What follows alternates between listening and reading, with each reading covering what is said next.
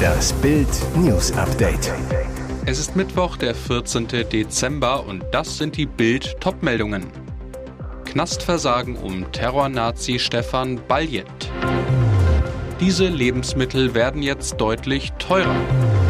Lionel Messi steht mit Argentinien im WM-Finale.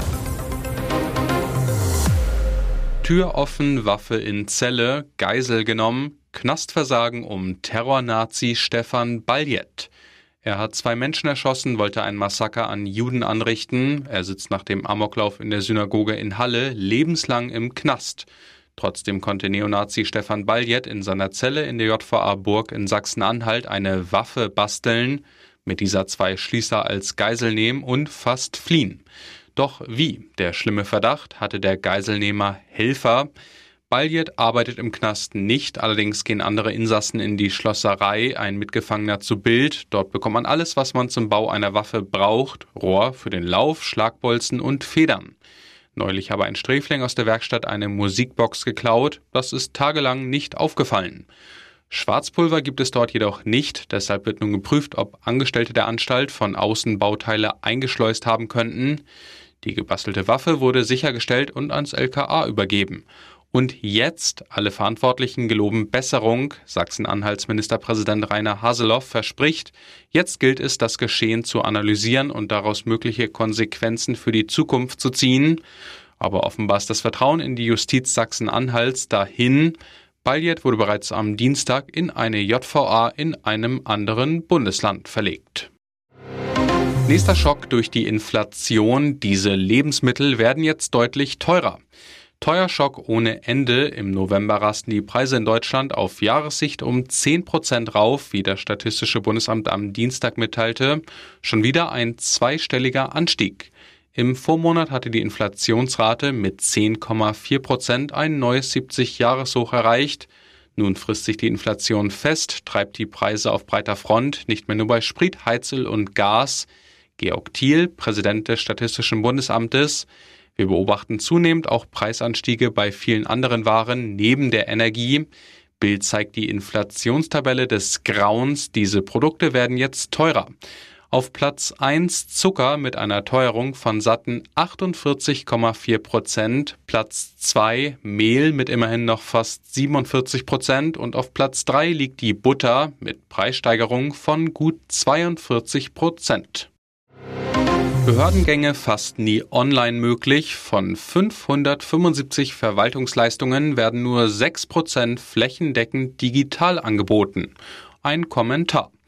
Dieses Armutszeugnis müsste man ausdrucken, einscannen, faxen, abstempeln, wieder einscannen und noch ein weiteres Mal ausdrucken. Dann darf es sich Nancy Faeser nach sechs Wochen Wartezeit auf dem Amt abholen.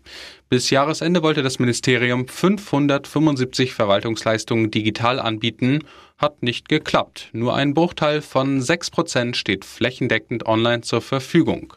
Dabei wäre dies nicht nur der Wunsch von jüngeren Menschen, auch die Generation 60 Plus möchte heutzutage viele Anträge lieber bequem am Computer erledigen, statt im Wartesaal eine Nummer zu ziehen.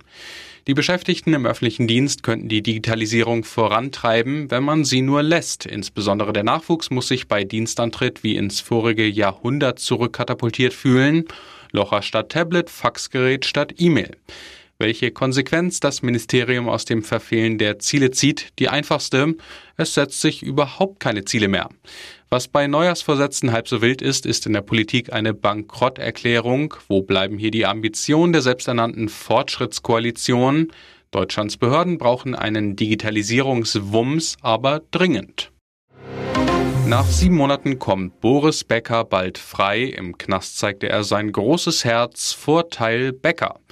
Sein härtestes Match hat Tennislegende Boris Becker fast gewonnen. Nach siebeneinhalb Monaten in Haft wegen Insolvenzstraftaten darf er das britische Huntercombe-Gefängnis in Oxfordshire zeitnah verlassen.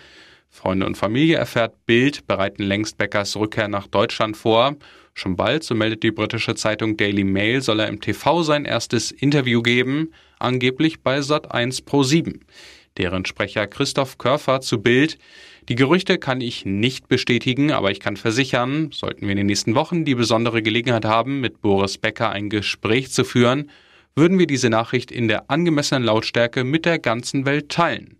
Bild erfährt außerdem, in Haft ist Becker beliebt und angesehen, er verschenkte Kleidung, hilft Häftlingen, die kein Englisch sprechen, motivierte alle mit Sport und Mentaltraining, bald heißt es wieder Aufschlag Becker. Beunruhigende Szenen bei Argentinien-Gala, wie fit ist Messi für sein größtes Spiel. Sein Titeltraum lebt weiter. Lionel Messi steht mit Argentinien im WM-Finale. Gegen Kroatien gibt es einen 3 zu 0 Erfolg. Überragend Messi und Alvarez, die an allen Toren beteiligt sind. Messi erlöst damit Millionen von Argentiniern, doch immer wieder greift er sich während des Spiels an den Oberschenkel und muss sich dehnen. Eins ist jedoch klar, am Sonntag im Finale wird sich der sechsmalige Weltfußballer an die Spitze setzen. Die Marschroute ist klar, nach 1978 und 1986 soll Messi den WM-Pokal wieder in die Heimat bringen. 2006 und 2010 scheiterte Messi im Viertelfinale sowie 2014 im Finale an Deutschland. 2018 flog Argentinien im Achtelfinale gegen Frankreich raus. Nun hat Messi erneut die Chance, sich seinen WM-Pokal zu holen Fraglich ist nur, wie fit sein Oberschenkel für das große Finale ist. Und jetzt weitere wichtige Meldungen des Tages vom Bild Newsdesk. Das könnte in Zukunft die Lösung unserer Energiekrise sein. Ein Team des Lawrence Livermore National Laboratory in Kalifornien hat jetzt einen Durchbruch in der Kernfusion erzielt. Erstmals wurde beim Verschmelzen von Atomkernen mehr Energie gewonnen als verbraucht. Die Kernfusion ist das Gegenteil der Kernspaltung, wie sie heute in Atomkraftwerken betrieben wird. Bei der Kernfusion werden zwei Wasserstoffatome zu einem großen Heliumatom verschmolzen. Helium ist ein Edelgas. Vorteil, dieses Verfahren gilt als sehr sauber und sicher, bringt gigantische Energiemengen hervor. Nachteil, für die Kernfusion wird auch sehr viel Energie gebraucht. Ja, das ist wirklich ein Durchbruch, sagt Professor Ulrich Walter, Physiker und ehemaliger deutscher Astronaut zu Bild. Aber das war nur ein einzelner Schuss mit einem Laser. Jetzt muss es gelingen, daraus kontinuierlich Energie zu gewinnen.